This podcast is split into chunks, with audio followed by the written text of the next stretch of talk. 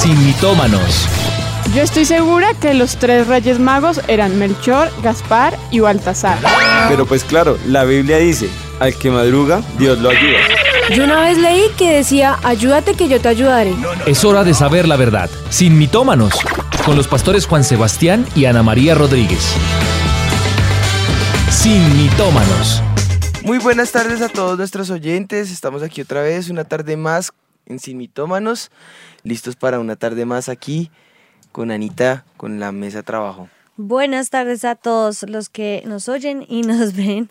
A Tati Andrés, la mesa de trabajo, listos para este programa, nuevamente escogido por nuestros oyentes y creo que muy controversial por estos días aquí en, en Colombia, ¿no? Amor, ¿qué tienes preparado para Bueno, hoy? ya entrando en el tema de hoy, em, yo creo que, bueno, como hablábamos, este tema para mí en especial es muy... es- Oportuno. Sí, es muy oportuno. Eh, y bueno, lo anunciamos en nuestras redes sociales y porque es explicar un poco por qué es un tema controversial eh, hoy en día en nuestro país, ¿no? El tema del aborto eh, sale otra vez a relucir por una mujer que en, me corrigen en dónde fue, Popayán. en Popayán eh, decidió interrumpir su embarazo con 34 semanas de gestación. Es decir, siete meses de Eso es lo que tengo yo. Mm. O sea, eso es lo que a hoy tengo yo, 34 semanas de gestación. Entonces, parémonos en esa realidad en donde esta mujer decide interrumpir su embarazo y eh, pues según lo que estaba diciendo ella, está avalada por la ley que cubre Colombia una de las tres causales del aborto, que era que em, afectaba su salud Mental. mental. Entonces, por eso decidimos toma- tocar este tema hoy, ya que fue un tema que también escogieron todos nuestros oyentes. Y Fue el más votado hasta ahora. Ajá, Sí, es verdad. Fue el más votado, dentro de todos fue el más votado. Pues eh, digo, en orden de los más votados ya se han ido tocando. El siguiente más votado fue este. Entonces pues, queríamos empezar con hacerles una pregunta y me imagino que todas las personas que vamos a nombrar, pues la gente las conoce. Andrea Bocelli, Cristiano Ronaldo, Juan Pablo II, Celine Dion, Steve Jobs, Roberto Gómez Bolaños, Alex El Chavo, y nuestro pastor, el Alias mi pastor papá. Ricardo. Papá. Entonces, ¿qué tienen en común todas estas personas Bueno, que todos conocemos? la respuesta es que todos son testimonios de personas que sus padres eh, pensaron en abortarlos. Es decir, son eh, candidatos a haber sido abortados. Y que evidentemente han sido individuos que se han destacado en las diferentes áreas que desempeñan, influenciando, influyendo positivamente sobre millones de personas en la historia, ¿no? Entonces pues está Andrea Bocelli, cantante, Cristiano Ronaldo que es futbolista, el Papa Juan Pablo II, ¿Qué es el Papa? eh, eh, Celine Dion, o bueno fue, eh, Steve Jobs, que fue uno de los más grandes empresarios, eh, creador de Apple, eh, y bueno, ahí está eh, el Chavo y, y el Pastor Ricardo. Sí, pues sacamos eh, algunas frases que ellos dijeron cuando les preguntaron acerca Del de- aborto. del aborto y acerca de cómo su madre vivió ese La momento. de ellos. La de ellos, exactamente. Entonces Cristiano Ronaldo dijo, mi madre quería abortar y el médico le dijo que ella solo tenía 30 años y que no tenía razón física para no tenerlo. Y después, eh, en otra entrevista, comentaba eh, que el médico, le, el que le, ya le dijo que no abortara, eh, le comentó, tenga el bebé porque usted no sabe aquí a, aquí a un futuro si ese hijo es la que la va a sustentar más adelante. Solo le dijo eso. Tuvo el bebé y pues hoy es el jugador más... Uno de los... di- Bueno, Uno de aquí, los mejores a, a criterio, a criterio de, de- de diferentes, el mejor jugador del mundo. Dicen que no, en fin, es uno de los mejores jugadores eh, del mundo. Y para otros, con más plata. y lo cierto es que es de los mejores atletas, no Sí, futbolistas, atletas que hay en la historia. Y pues obviamente mantiene la mamá. Pues Menos mal escucho. Gracias, gracias. Sí, pues gracias. imagínate la, este personaje. Bueno, el siguiente. Yo no sabía que iban a intentar a- abortar a Cristiano Ronaldo. Sí, Ese él es también. nuevo. Él Anita dice que lista. desperdicio. Bueno, otro fue Andrea Bocelli. Él dice, bueno, como que explica ese momento y dice: Una joven fue hospitalizada por apendicitis y los médicos le recomendaron abortar al niño. La valiente joven decidió tener a su bebé. Esa mujer era mi madre y ese niño era yo. Dijo Andrea. cantante, Dijo ciego. Pero, Pero el cantante. el cantante. el cantante, sí. Exactamente. Bueno, vamos al Papa Juan Pablo II, que habla, mi madre se encontraba enferma, por lo que su embarazo agravaba su salud. Los médicos le recomendaron abortar y no lo hizo. Y se convirtió en uno de los papas más influyentes del siglo XX. Sí. Otra clave. Y de los más grandes teólogos, porque Ah, sí. Escribió muchos aspectos de la teología. Celine Dion dice, tengo 13 hermanos y soy la última, un accidente. Mi madre pensó en abortar por las dificultades que atravesaba en ese momento y un sacerdote le dijo que no podía acabar con una vida que no era la suya. Tengo que admitir que le, debo- le debo la vida a ese sacerdote. Mm, Tremendo. Una gran cantante. Bueno, vamos a Increíble. Steve Jobs, como decía el pastor Juani, uno de los empresarios más grandes del siglo XX y bueno, el creador de Apple y toda esta nueva tecnología. Él dijo, quería conocer a mi madre biológica para darle las gracias por darme en adopción y dejarme vivir. Esto o lo quería votar, pero ok, bueno, digamos que en ese caso no, no- no- no lo quería tener, Pero no lo abortó, pero en lo en dio en adopción y bueno, mira en quién se convirtió. Ujú. Y ahora ya el otro Pero caso. por lo que estudiaban cuando dice que gracias por dejarme vivir, es porque estaba pensando en, En abortar, abortar. exactamente. Hasta que por consejo dijeron, venga, si ya tiene siete meses, ya está 34 semanas, hombre, téngalo, Y denlo en adopción. que el cuerpo, el daño ya, el, el daño en el cuerpo ya, Ya se lo- está ya hecho. está hecho, ya con siete Sí. meses ya está hecho el daño. Téngalo y délo en adopción y vea. Hoy Y tenemos también- celular gracias a él. También hay muchos casos en que los doctores les dicen, usted va a tener problemas, déjelo, no lo tenga, no lo tenga, no lo tenga. Y ese es el caso de la mamá de Roberto Gómez Bolaño. Todos lo conocemos, o sea, el que no, mejor dicho. Y miren lo que él dice, mi madre tuvo un accidente tan grave que el doctor le dijo que debía abortar para salvarse. Ella respondió que de ninguna manera y por eso hoy estoy con vida. Tremendo. Tremendo, sí. Y pues bueno, finalizamos con nuestro pastor Ricardo, que él, él incluso lo ha contado en, en algunas de sus prédicas, que dijo, mi madre pensó en abortarme debido a la situación que estaba viviendo en ese momento, pues ya tenía varios hijos antes que yo. Sin embargo, tomó la decisión correcta y me dejó vivir. Y hoy tenemos este precioso avivamiento gracias a la rendición que él y mi mamá han tenido. Pues imagínense, ¿qué hubiera sido la historia si hoy ellos no estuvieran acá? Es que me No. quedé pensando que no- la Se noticia. quedó pensando que sería la historia sin, sin Cristiano Ronaldo. no, no. Lo que pasa es que es increíble en cualquier etapa del, del- de gestación del bebé y eso es lo que queremos mostrar ahora. Desde el primer momento hay vida, cuanto más con, con, con el tema que vivimos aquí en Colombia, con esta madre que tuvo estas semanas, que uno decía, al fin de cuentas, lo hubiera podido tener y dar en adopción, como decían ahorita muchos de estos casos. Simplemente no lo querían tener, pero lo, lo- son tremendas personas que hoy marcaron la historia y siempre vemos cómo es que el único que puede dar vida es Dios. Y el que quiere la muerte y destrucción es Satanás porque sabía cuál era el propósito de esas vidas, precisamente por eso las querían abortar.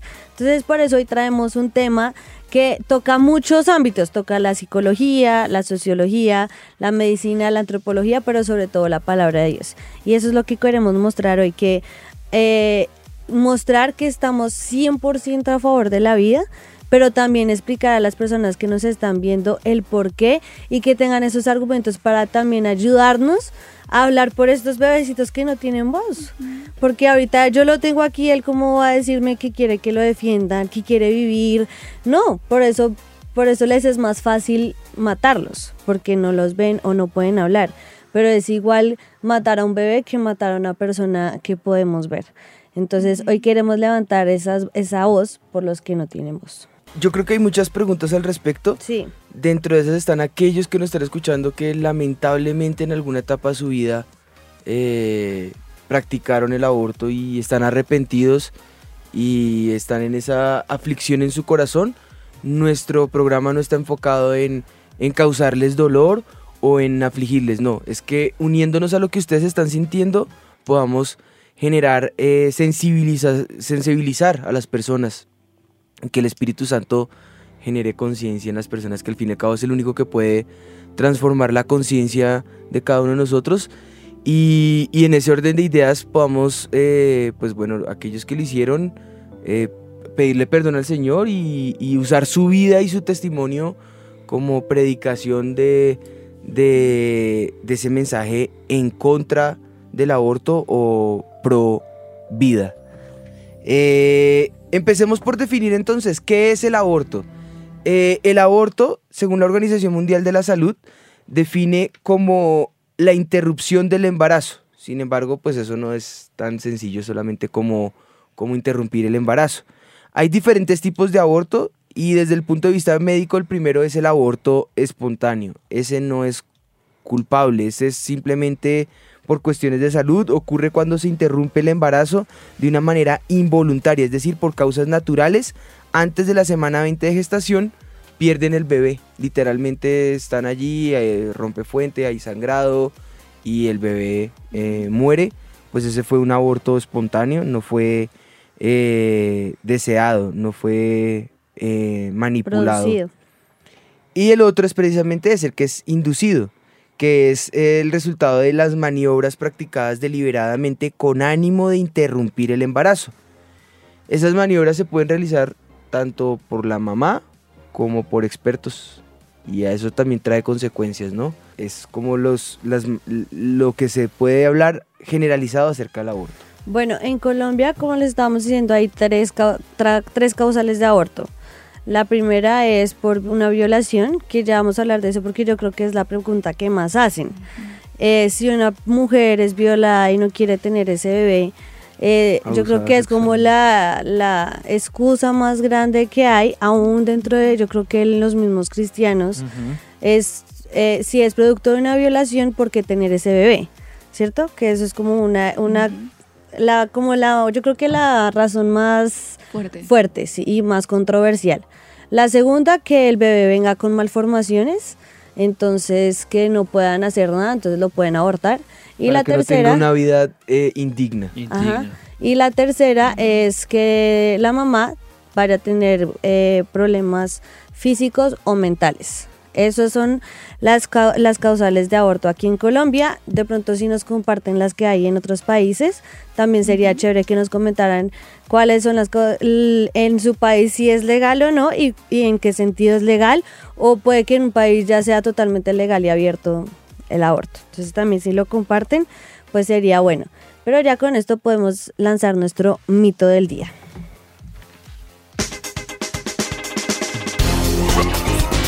El mito del día.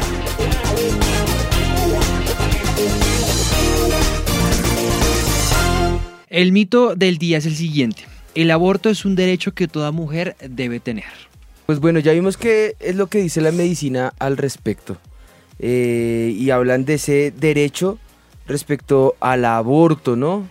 Incluso también de la práctica ilegal, que es cuando Sí. ya en, en ninguno de los contextos que permita la ley eh, insisten en, en el aborto, ¿no? Eh, pero ahora, pues lo más importante en nuestro programa siempre ha sido ver qué dice Dios. Y eso prima por encima de cualquier pensamiento humano o científico. Y debemos aclarar que a los ojos del Señor la vida, eh, en este caso la humana, no que las demás, no, pero sobre todo la humana, es sagrada y así lo refleja Génesis 9.6. Dice, el que derramare sangre de hombre, por el hombre su sangre será derramada, porque imagen de Dios es hecho el hombre. Eso es lo que la vida de la criatura que está en el vientre de su madre eh, es ese, ese lugar que Dios diseñó para que el bebé esté allí protegido mientras está siendo formado. Y si Dios diseña algo, ¿quién es el hombre para dañar ese diseño, no? Eh, es el lugar que Dios diseña para que él esté allí protegido. Y cuando Dios crea ese primer hombre, en este caso Adán como representante de la humanidad, porque muchos dicen, bueno, pero eso fue el pecado de Adán, si yo hubiera estado allá. Si nosotros hubiéramos estado allá, hubiéramos hecho exactamente lo mismo porque es la concupiscencia del ser humano. Ese primer hombre no estaba vivo hasta que Dios sopla aliento de vida en su, en su nariz y lo hace o lo convierte en un ser viviente como lo manifiesta Génesis 2 en el versículo 7. Eh, de esa misma manera, no es eh, cierta combinación de materia química, de elementos químicos y de la ciencia la que causa que un niño eh, ya nacido viva, sino es que es el aliento de Dios que sopla en él el que le da la vida. Es decir, que estamos eh, en este caso atentando contra la obra de Dios, no contra la obra del hombre. Bueno, ahora la pregunta que es clave y que se formó mucho estas semanas pasadas era ¿cuándo comienza la vida de una persona? Porque habían muchas discusiones donde decían, no, pero como de siete meses va a abortar si ya ahí ya si era un bebé formado. Entonces yo me preguntaba, ¿cómo así la gente piensa que solo porque tenía siete meses ya es terrible cuando desde el mismo momento de la concepción eh, nosotros podemos ver, según el Congreso Americano de Ginecología y Obstetricia, dicen que la concepción se refiere a la fertilización de un óvulo por un espermatozoide. O sea, desde el mismo momento en que la mujer queda embarazada, está certificado científicamente que ya es un bebé. No Ya es un un, humano. feto, ya es un ser humano, no es un feto o una cosa o algo que está ahí como la gente trata de mostrarlo y por eso creen que abortarlo a las 7 semanas, 16 semanas no es tan grave porque todavía no era una vida, no, sí. Desde el mismo momento en que la mujer queda embarazada, ya es un ser humano. Y Dios, por eso en su palabra, no lo, lo podemos ver reflejado en distintos versículos que Él se refiere siempre a los niños, a los bebés que están en el vientre de la madre. Desde ese mismo momento se refiere a ellos como un ser viviente porque ahí Él ya les dio aliento de vida, como tú lo decías ahorita. El Salmo 39, 139, 16 dice, mi embrión vieron tus ojos. Eso lo proclama David. Y en tu libro estaban escritas todas aquellas cosas que fueron luego formadas sin faltar una de ellas. Aquí vemos que la palabra de Dios es clara y siempre nos va a dar todas las respuestas. Mi embrión vieron tus ojos. Desde el mismo momento de la concepción, ya vemos que David explica que Dios ya tenía un plan formado para él. Ya había escrito todo lo que iba a hacer con él, ya, iba escrito, ya había escrito cuál era el propósito que él tenía para él. No fue que cuando nació lo hiciera, no. Desde el mismo momento en que él lo formó, quedó embarazada su mamá, él ya tenía un plan formado para ese bebé. Jeremías eh, 1.5 dice, antes que te formase en el vientre, te conocí, y antes que nacieses, te santifiqué, te di por profeta a las naciones. Mm. Otro ejemplo de, Otro ejemplo. imagínate, antes, yo creo que antes, cuando dice, antes de que te formase en el vientre que te conocí, ya el Señor sabía que iba a enviar a ese profeta a las naciones ya desde el mismo momento en que lo planeó, desde la creación planeó a ese bebé, sabía que iba a hacer. Entonces, primer mito que podemos desvirtuar hoy es que la, el ser, el- los bebecitos son un ser viviente y un ser humano, Así los llamé fetos. así los llaman fetos, que no lo son, desde, el mismo, la, desde la misma concepción. Eso es lo primero que queremos eh, como aclarar en este programa. Y hay algo clave y es que la embriología, la genética y la biología molecular modernas no dejan duda acerca de esta verdad científica de que el embrión humano es un ser humano desde su concepción. O sea, aún todas estas ramas de la ciencia dicen es un ser humano desde que es concebido. En la concepción surge un nuevo individuo de la especie humana, un ser humano distinto del padre y distinto de la madre único e irrepetible, capaz de desarrollarse de un modo gradual, continuo y autónomo.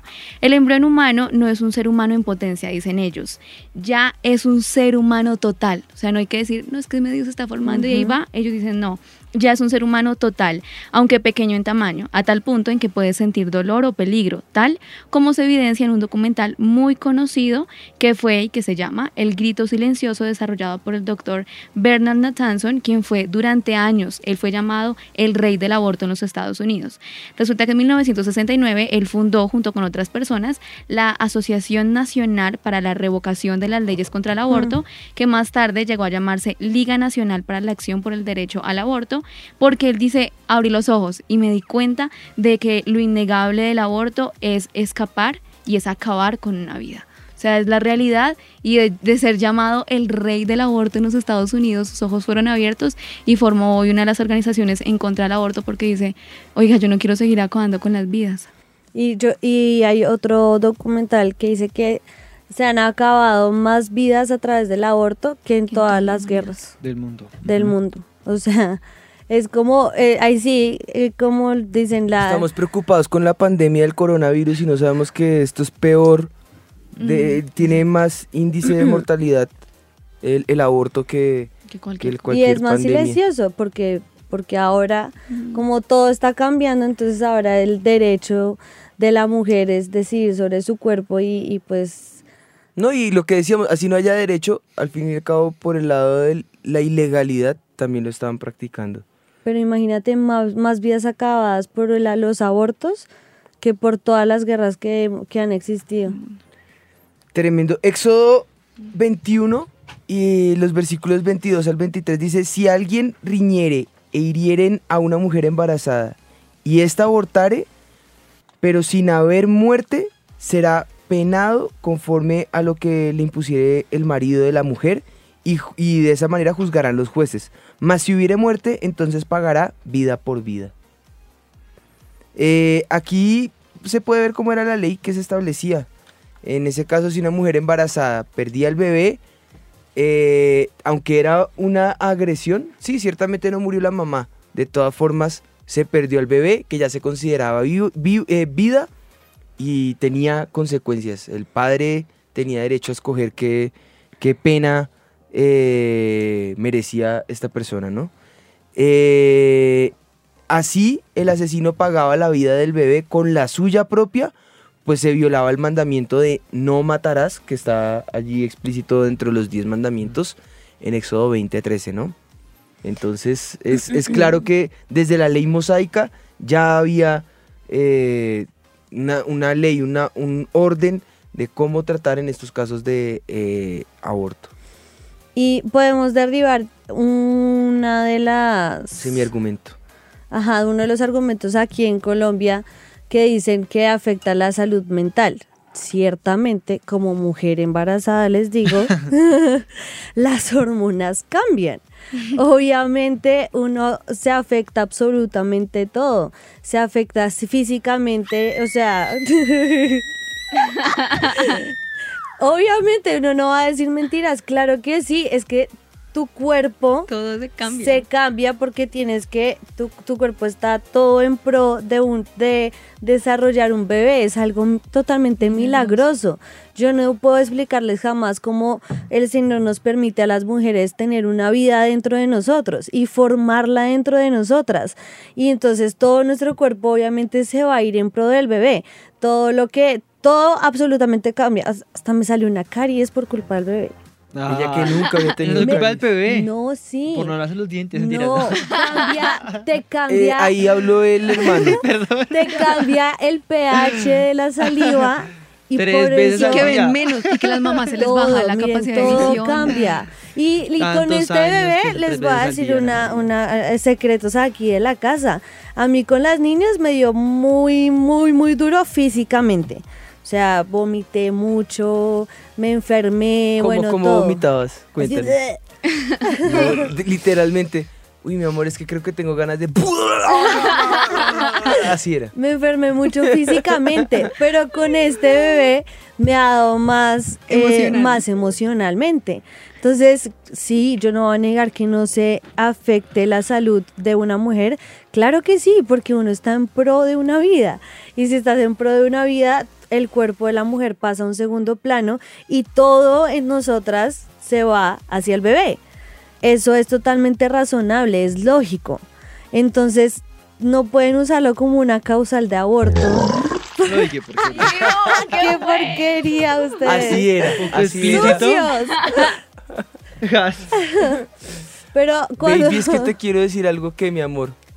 ¿Qué me, qué- qué- Espere, espere, qué me espere. querías decir, mi amor? ¿Qué pasa? Ay, Dios mío. Te noto muy no rara. respetan. ¿Qué tienes, cielo? ¿Estás bien? Ya no le salió.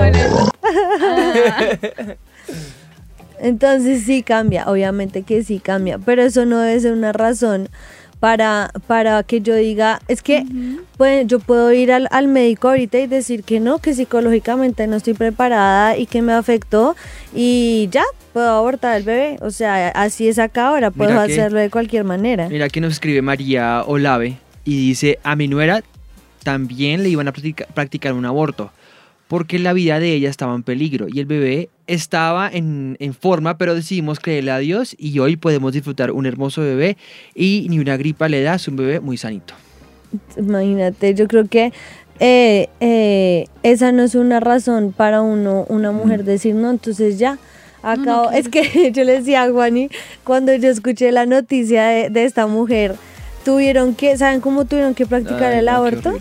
Tuvo que tomarse una pastilla, matar al bebé y luego de todas maneras la mujer tuvo trabajo de parto porque como ya estaba tan grande fue como si hubiera tenido el bebé solo que lo tuvo muerto. Lo que yo me pregunto es, o sea, ¿qué quería evitarse el parto? Lo tuvo al fin. Tuvo que desmembrar el cuerpo Y porque como entonces una de las razones es que es que psicológicamente se afectaba. Comprobado psicológicamente, se afectan más cuando abortan Abortan. que cuando tienen el bebé. O sea, no tiene razón de ser, porque nosotros tenemos una conciencia que es el Espíritu Santo y así las personas no sean cristianas, tienen una conciencia que saben que está mal, que saben que están acabando con la vida de una persona. Es que es como que yo ahorita me aburriera de Juan y entonces no lo maté. Como me verían como una loca sociópata, pero es lo mismo. Sí. Es lo es que lo que hablamos el programa pasado, últimamente eh, es el, el- cuando dice la palabra del Señor que el amor de muchos se enfriará, son estas cuestiones en las que a lo malo llamamos bueno y a lo bueno llamamos malo. Sabemos que estamos haciendo lo malo, pero buscamos la forma científica de estudiar e investigar hasta que le demos la vuelta para que no se llame malo, sino ausencia de bien. Exacto. ¿Y eso qué es? Maldad. Maldad. Maldad. Entonces, lo mismo, buscan los te- la terminología para darle la vuelta, para, al fin y al cabo es el, da- el daño es mayor. Tuvo que tener un trabajo de parto y tuvo que tener un trabajo psicológico y al día de hoy no ha atendido ninguna entrevista porque sabe que le ha causado eh, conmoción. Y, ahora Y aún, muchos que son pro aborto eh, Estaban estaban, en, en contra, contra. de este acto porque saben que ya era siete meses de gestación. O sea, ya. Ya en, en eso entrevistamos ya a, el bebé, una, sí, a una psicóloga también la que nos ayudó en el programa pasado en cuanto a las películas de terror, A- Carolina. A Carolina. Carolina Perea, ella es eh, psicóloga de la Universidad Nacional y tiene un diplomado en todo lo que es psicología. Se- en la- Es de la, nacional. de- de la De Javeriana. Javeriana, perdón, de la Javeriana. Y tiene aparte un, un, Ahí, infórmate bien, sí. un, un qué, un diplomado también en cuanto a esta área psicológica. Y le hicimos una serie de preguntas y ella nos contestó, bueno, la primera, ¿es cierto que al abortar... ¿Es cierto que al abortar la madre no sufre ningún tipo de afectación psicológica? Bueno, con respecto a la primera pregunta, eh, no, no es cierto que la madre no sufra ningún tipo de afectación psicológica. Se han realizado varias investigaciones al respecto donde se evalúan eh, pues cierta cantidad de mujeres que antes han abortado y en definitiva pues eh, sí se ven como consecuencia eh, predisposiciones a la enfermedad mental. Hay una investigación en particular donde se encontró una evidencia de que mujeres que habían abortado previamente eh, tienen un 81% más de probabilidades de padecer problemas mentales que quienes no han abortado. Entonces, obviamente sí hay una inclinación y sí hay una predisposición eh, mucho más importante cuando una mujer toma la decisión de abortar. Generalmente son personas que eh, no pueden consolidar como tal eh, las, las cosas o los aspectos importantes en su vida porque no son capaces de tomar decisiones firmes, precisamente porque pues deciden no comprometerse eh, con, con, digamos que, eh, una decisión y con el resultado de esa decisión. Entonces es preferible dejar las cosas a medias, que no me genere ningún compromiso y continuar con mi vida y establezco otro vínculo por otro lado. Bueno, la segunda pregunta que le hicimos es, ¿el padre queda inmune a cualquier afectación psicológica? También. Bueno, con respecto a la segunda pregunta, no, el padre no queda inmune a las afectaciones psicológicas porque biológicamente, tanto en el hombre como en la mujer, durante todo el proceso de embarazo se empieza a producir una hormona que es la oxitocina, que es la hormona que comienza a preparar, digamos que toda la parte de la conducta parental. Entonces es lo que eh, va a comenzar a dotar biológica y psicológicamente al hombre de el deseo y toda su, su situación en su rol como padre y pues de la misma manera en la mujer. Entonces cuando hay una interrupción del embarazo, eh, pues también hay una interrupción en la producción de esa hormona y pues digamos que el hombre no vive el mismo proceso físico que vive la mujer, por lo que pues digamos que la producción de la, de la, hormona pues se continúa dando y eh, pues como lo mencioné anteriormente eh, se ve más posibilidad y una, una, tendencia pues mucho más alta para que pueda comenzar a sufrir problemas de depresión o de ansiedad o incluso que empiece a generar o a sentir cierta frustración en cuanto a su labor como padre. También vamos con la última pregunta. Esta dice, ¿considera usted que la mujer ejerce un derecho a decidir sobre su cuerpo cuando aborta? Esta es la pregunta número 5. Yo tengo esa respuesta. Es evidente que cuando una, una, mujer ejerce su derecho, entre comillas, a decidir sobre su propio cuerpo, pues no lo está ejerciendo cuando aborta. No está ejerciendo sobre su propia vida ni sobre su propio cuerpo. O sea, ya es otra vida, ya es otra persona. Entonces, está decidiendo por otra persona que en ese momento no se puede defender, que no puede decir, no lo hagas, no, no puede gritar, no puede defenderse, no puede luchar para mantenerse vivo. ¿sí? Eh, aún es un, un, ser vulnerable. Es, y yo haría la comparación incluso con la vulnerabilidad que puede sentir eh, una mujer de pronto cuando está siendo abusada o, cuando alguno de sus derechos se está viendo vulnerado, ese sentimiento de impotencia, de no poderse defender, eso mismo es lo que pasa. Ese bebé, esa vida no se puede defender, no puede gritar, no, no puede eh, decir que no lo haga. Entonces, sobre su cuerpo no está decidiendo, está decidiendo sobre el cuerpo y la vida de otra persona. Uy, me, Pues- me gustó mucho la, la respuesta de ella porque da dos cosas bien importantes. Lo primero es que no está, ejer- cuando es la, la mamá está abortando, no está ejerciendo su un derecho suyo, sino que está tomando una decisión por otra vía, que no tiene voz, pero es otra vía. O sea, que no es ejercer el derecho de una persona, sino que se, se vulnera, si se puede decir así, el derecho de otra. Tremendo. Y lo segundo que me llama mucho la atención en lo que ella está respondiendo es que el mismo sentimiento de una mujer que es violada, que es abusada, que no quiso que lo hicieran y que, que la ultrajaron y que la afectaron y que ella no quería eh, que fuera así, así mismo es lo que siente el bebé cuando ella decide Y el padre, por eso en este momento tengo sueño, porque tú estás embarazada. A mí se me tran... tengo sueño. También tengo gusto, estoy con antojos. Estaba hablando algo en Mentiras, serio. no es molestando. Pero- ¿Ella qué dijo? ¿Endorfinas? No, ¿qué era lo que...? Oxitocinas. Oxitocinas. Pero es, es verdad, o sea, así como las mujeres at- atacan y yo sé que cualquiera que haya sido abusada, que quedó en estado de embarazo, obviamente se siente vulnerada, pero al tú determinar acabar con la vida de la- del bebé, así como tú te sentiste cuando te abusaron, eso mismo siente el bebé cuando tú decides, no, pues yo acabo con esta vida y peor aún porque la estás matando. Y es que mira que ahí hay algo, eh, me hubiera gustado preguntarle a ella, porque la excusa o las palmaditas que se dan es que el bebé no siente. No, claro que sí. Dicen que no, que no, que es que, que es que el bebé no siente.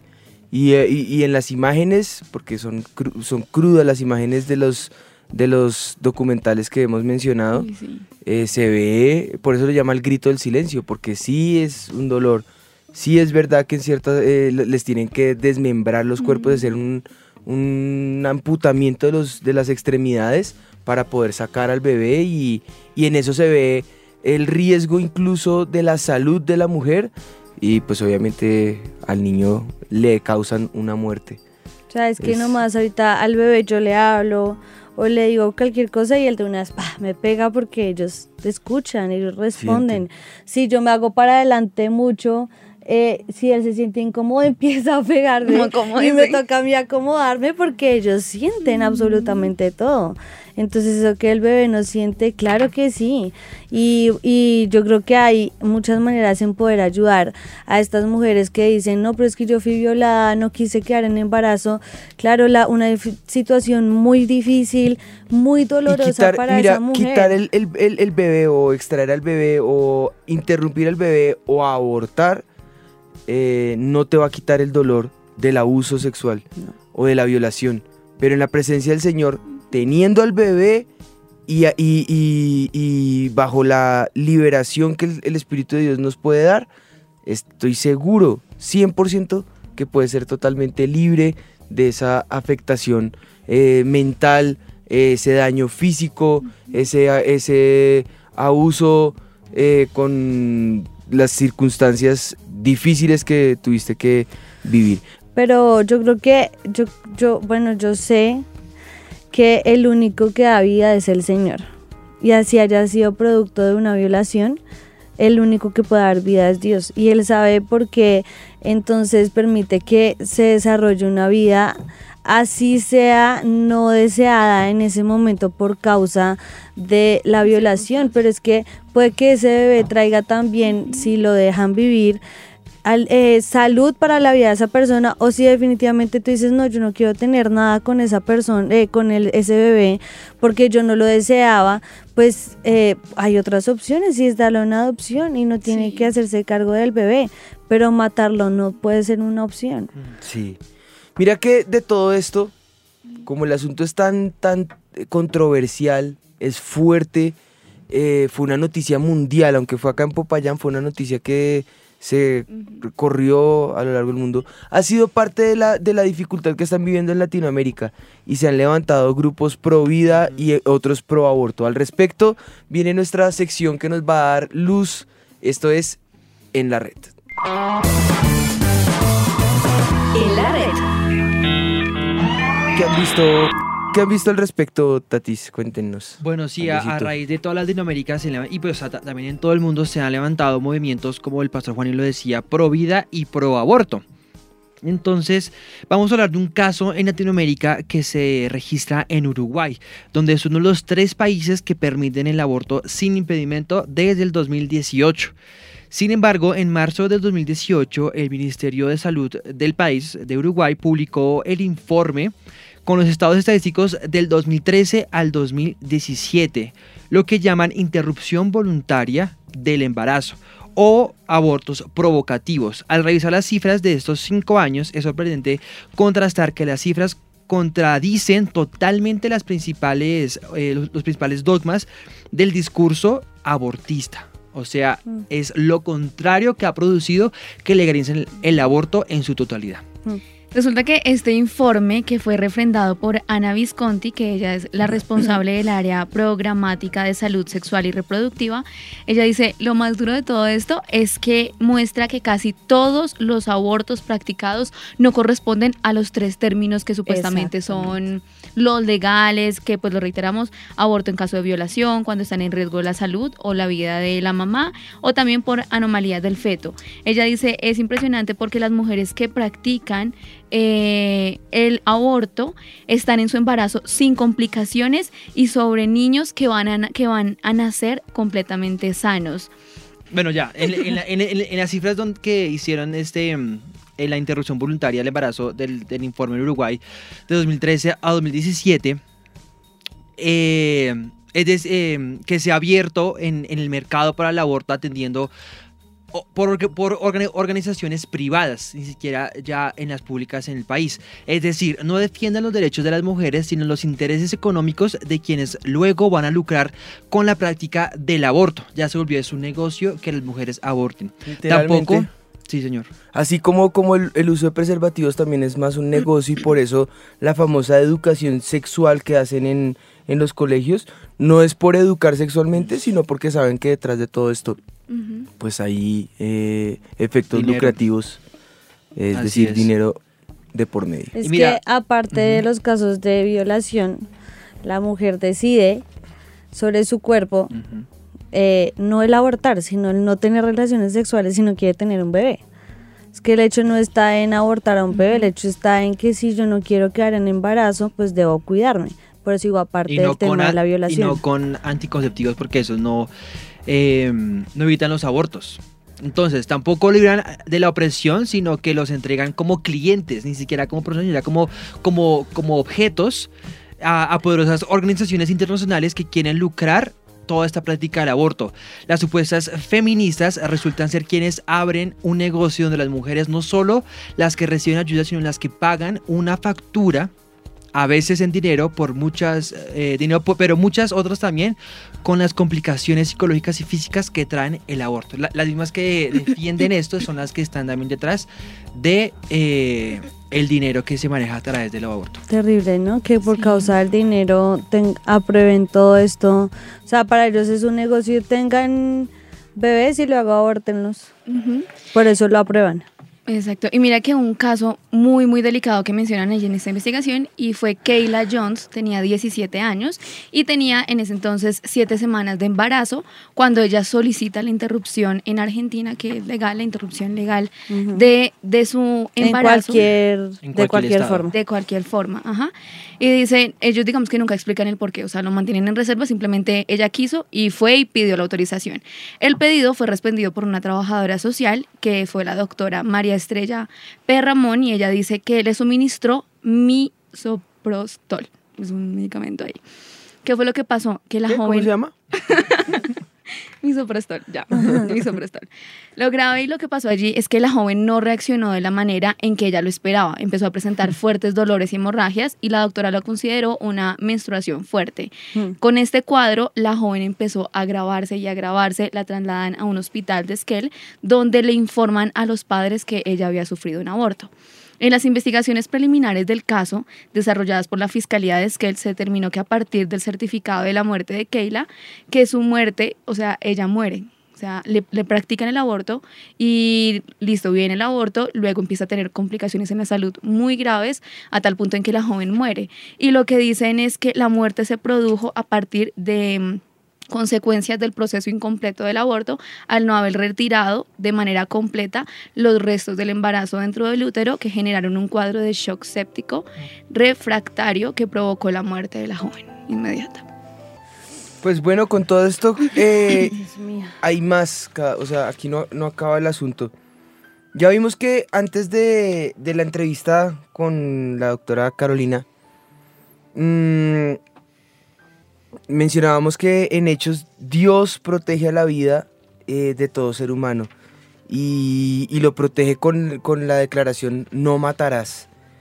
Eh, es un mandato de parte de Dios. No solamente es un mandato, según la Declaración Universal de los Derechos Humanos, en el artículo 3 dice, todo individuo tiene derecho a la vida, a la libertad y a la seguridad de su persona. Es un derecho. Y el hecho de abortar es vulnerar el derecho del bebé. Y miren, ley básica de la libertad. Mi libertad va hasta el punto en que, la- en- en que transgrede la libertad del otro. Y está bien defender los derechos de la mujer, pero ¿quién está defendiendo los derechos del niño? Entonces, en ese orden de ideas, eh, yo no puedo transgredir. Y me encanta que luego va el artículo 30 que dice, nada en esta declaración podrá interpretarse en el sentido de que confiere derecho alguno o en algún estado a un grupo o a una persona para emprender y desarrollar actividades o realizar actos tendientes a la supresión de cualquiera de los derechos y libertades eh, proclamados en la siguiente declaración, en esta declaración. Es decir, no hay ningún acto que pueda eh, vulnerar el derecho a la vida, a la libertad y a la seguridad de las personas. No hay nada, ningún acto que lo pueda eh, eh, soportar. En ningún estado eh, esta declaración podría abolir ese artículo 3 de el respeto a la vida. Y pues bueno, el Señor también lo ha declarado en la palabra. es necesario obedecer a Dios antes que a los hombres. Si Dios prohíbe matar y aún los hombres lo están declarando y lo están poniendo como un derecho, ¿quiénes somos nosotros Por eso nosotros podríamos concluir y decir que el derecho a la vida no solamente es un derecho, sino es nuestro deber como creyentes y como hijos de Dios proteger y respetar, pues es una ley natural, universal y espiritual. Entonces, eh, en ese orden de ideas, creo que deberíamos ser pro vida. Bueno, ya hemos hablado de, de que el, bueno, de- del tema de, de proteger la vida del bebé, de la mujer, eh, porque como ustedes hablaban en la red, de hecho, cuando se aprueba el aborto, se incrementa la mortandad en las mujeres.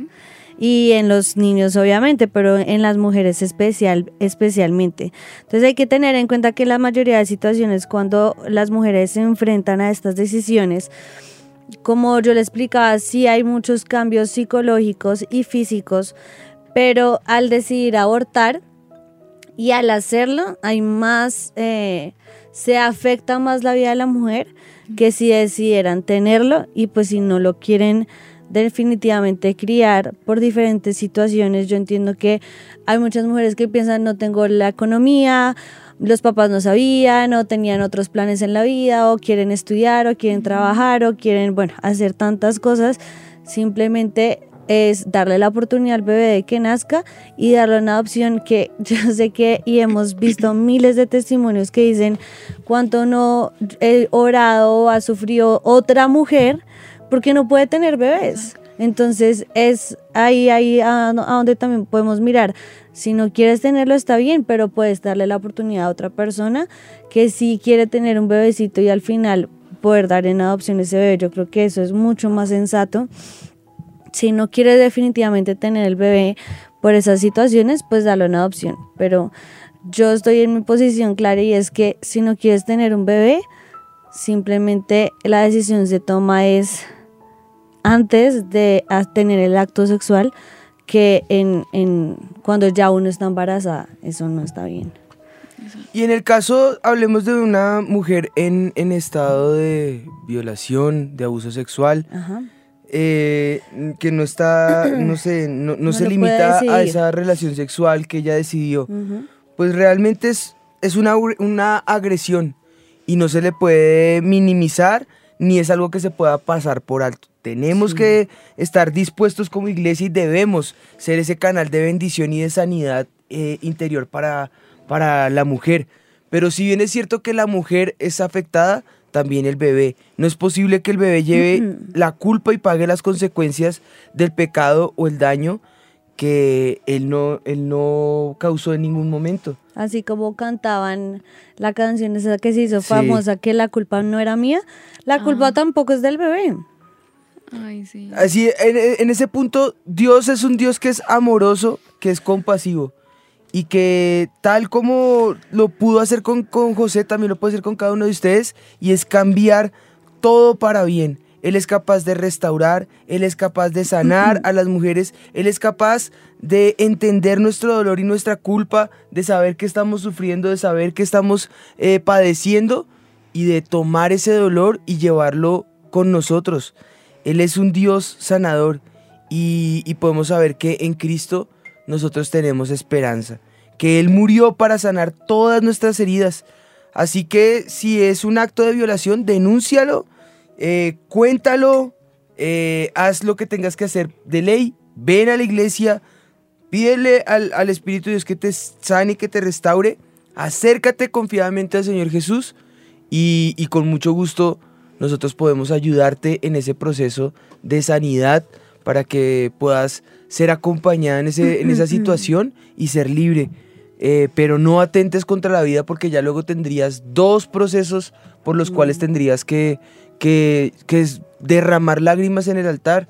El primero, haber sido víctima de abuso y el segundo, haber sido eh, consciente de un asesinato. Y no, no, no estaría bien cargar con doble culpa. Es mejor eh, acompañar ese proceso de la mano del Señor y, y nosotros en este momento eh, sabemos que hay un plan de bendición tanto para ti como para el bebé. Sabemos que hay bendici- eh, bendición para estos niños y, y sí, efectivamente, eh, el Señor tiene un plan establecido para el bebé o la bebé que venga en camino. Eh, así que pues en ese orden de ideas, pues nosotros también queremos guiarlos en oración para que el Espíritu de Dios ahí pueda obrar en, en, las mamás que han sido abusadas, ¿no? Pero por eso hoy queremos hablarle como a diferentes audiencias, ¿no? Está la audiencia de tal vez una mujer que haya abortado sin tener al Señor en su corazón y que ahora pues eh, se, se, se haya arrepentido delante del Señor. Por esas mujeres queremos orar porque fue algo que hiciste sin el Señor y sabemos que Dios igual nos perdona de todas las cosas que hacemos y Él traerá paz sobre tu vida y te dará ciertamente una nueva oportunidad. Entonces para ellas son, para las que tal vez fueron violadas y quedaron abusadas y quedaron en, en, embarazo, como tú decías ahorita, yo creo que tú les hablaste más que todo a ellas, pues Dios obviamente no es que haya permitido la violación, pero ese bebé tal vez puede ser el que más adelante sostenga a esa mamá o a toda esa familia o bueno, Dios, Dios permitirá que esa vida no traiga aflicción para ti. Y el mismo bebé puede, ser, puede ser instrumento de sanidad de ese dolor que has sentido.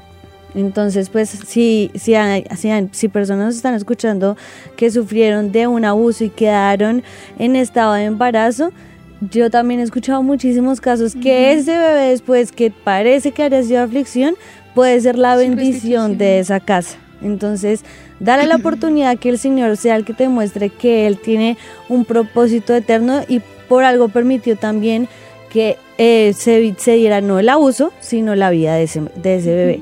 Tal vez médicos nos están escuchando que practicaron el aborto y ahorita escuchando el programa saben que no estaba bien y se arrepintieron. También queremos orar por ellos y por las mamitas que están eh, pensándolo, tal vez que están pensando en abortar decirles que no, los, no lo hagan. Nosotros en este programa no queremos señalar o acusar a alguien, sino al contrario, mostrarles la verdad de que el aborto simplemente es un asesinato, que no es el plan de Dios, que no lo debemos hacer y que al contrario, si tú estás pensándolo, no lo hagas porque ya hemos explicado en el programa, lo hemos visto bíblicamente en muchos otros aspectos, que al contrario lo que Dios quiere para ti con ese bebecito es traer bendición para tu vida y eh, siempre un bebé será alegría.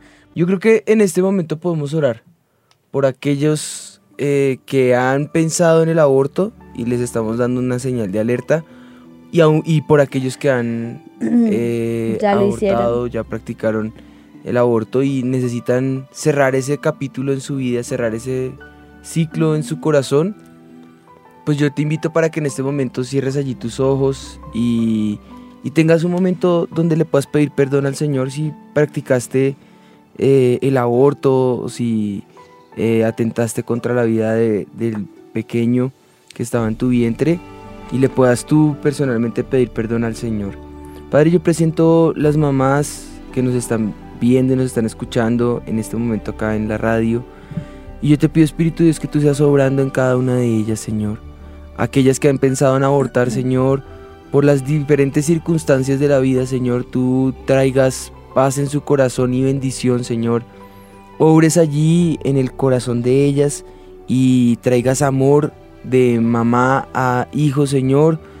Y, y, también te pido por las que han sido abusadas, que en este momento están en embarazo o que ya tal vez abortaron, Señor. Que tú traigas restauración para cada una de ellas, Señor que tú seas sanando y enmendando ese dolor, que tú seas eh, cubriendo, Señor, esa falta y usando el instrumento de lo que es el bebé como sanidad, Señor, como restauración, como proceso de alegría y cambies eh, la tristeza o el lamento en danza, en gozo, en el deleite de poder concentrarse en la crianza de su bebé, en el progreso de su bebé, le puedan ver crecer, le puedan instruir de tal manera que el día de mañana ellos puedan ser eh, esa, esa bendición para las mamás, Señor. También clamo por los papás que han perdido sus hijitos, Señor, no por causa del aborto inducido, Señor, sino por causas naturales, Señor, y, y, sin deseo, pues por enfermedades, perdieron sus bebés, Señor. Yo clamo, Espíritu de Dios, que tú sanes esas heridas y les permitas restaurar ese dolor con otro bebé que venga en camino, Señor.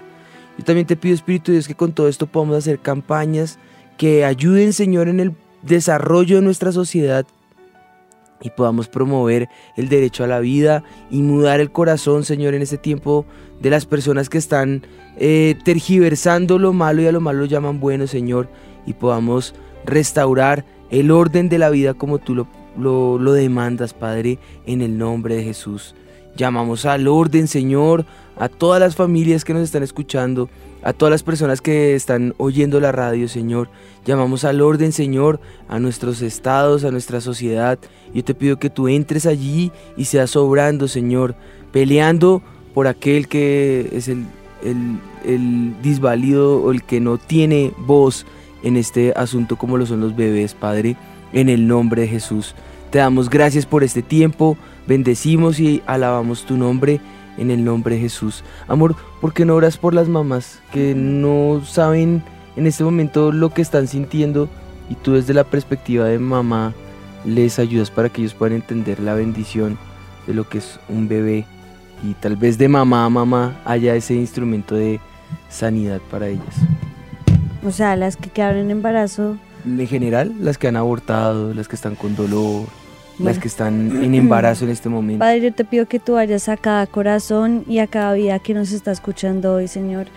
Yo te clamo, Espíritu de Dios, que tú pongas en su vida ahora paz, tal vez a esas mujeres que están en estado de embarazo y no lo deseaban. Ciertamente es algo fuerte en sus vidas, pero yo sé que ese bebé traerá aliento, bendición, alegría a su vida, Señor. Yo te pido que tú seas hoy ese cobijo, Señor. Tal vez seas el papá de ese bebecito que viene en camino, que tal vez eh, la mujer no sabe en qué situación se encuentra y qué va a pasar, Señor, pero que tú seas ahora cubriendo su vida, Señor, guardando su corazón y que ellas puedan saber que tú estás con ellas, Señor. Que, pase que lo que pase, ellas están en tus manos y sus bebecitos también, Espíritu de Dios, y que tú puedas traer consuelo, alegría y paz a sus corazones, Señor. Tal vez muchas mujeres que ya lo hicieron, que ya practicaron el aborto, yo te digo, preséntate hoy delante del Señor, arrepiéntete con todo tu corazón, porque Dios es fiel y justo para perdonarnos, Señor. Yo te pido que traigas en estas mujeres, Señor, ahora tu paz, tu perdón, Señor, que ellas puedan saber que tienen una segunda oportunidad en ti, que en ti, Señor, tenemos ese nuevo empezar, Señor, y que tú tienes ya esos bebecitos en tus manos, Señor Jesús, porque sé que así es. Yo te pido que bendiga sus vidas, Señor, y a partir de ahora ellas puedan comenzar una vez más, Señor, y que tú puedas darles una nueva oportunidad, Señor. Tal vez muchas mu- mujeres nos están escuchando y no han podido tener bebés, Señor, y este tema es más controversial para ellas, Señor. Yo te pido que a ellas tú les des esa oportunidad, Señor, que tú sanes sus vientres, que tú traigas ahora, Señor, ese consuelo y esa paz, ese descanso, que tú darás esa bendición para su vida, Señor, en el nombre de Jesús, a las que perdieron su bebecito eh, que no fue producido, Señor, yo te pido que traigas también sanidad en su corazón y que puedas darle, Señor, ese bebé que pueda traer ale- alegría a su vida y refresco a su alma, Señor, en el nombre de Jesús.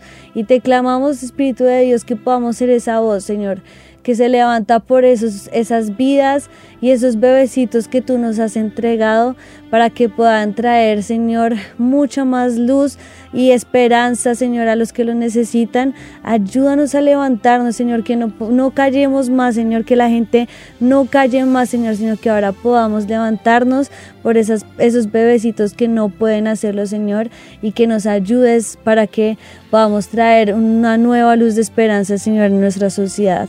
En el nombre de Jesús, amén y amén. Amén. Yo creo que con esto podemos decir que este mito ha quedado. Mito desvirtuado.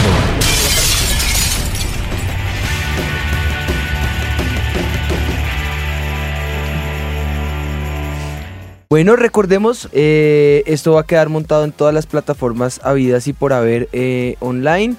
Y nos vemos aquí el próximo miércoles a las 5 de la tarde, mismo canal a la misma hora. Esto Gracias fue a todos. Sin Mitómanos. Dios los bendiga. Sin mitómanos.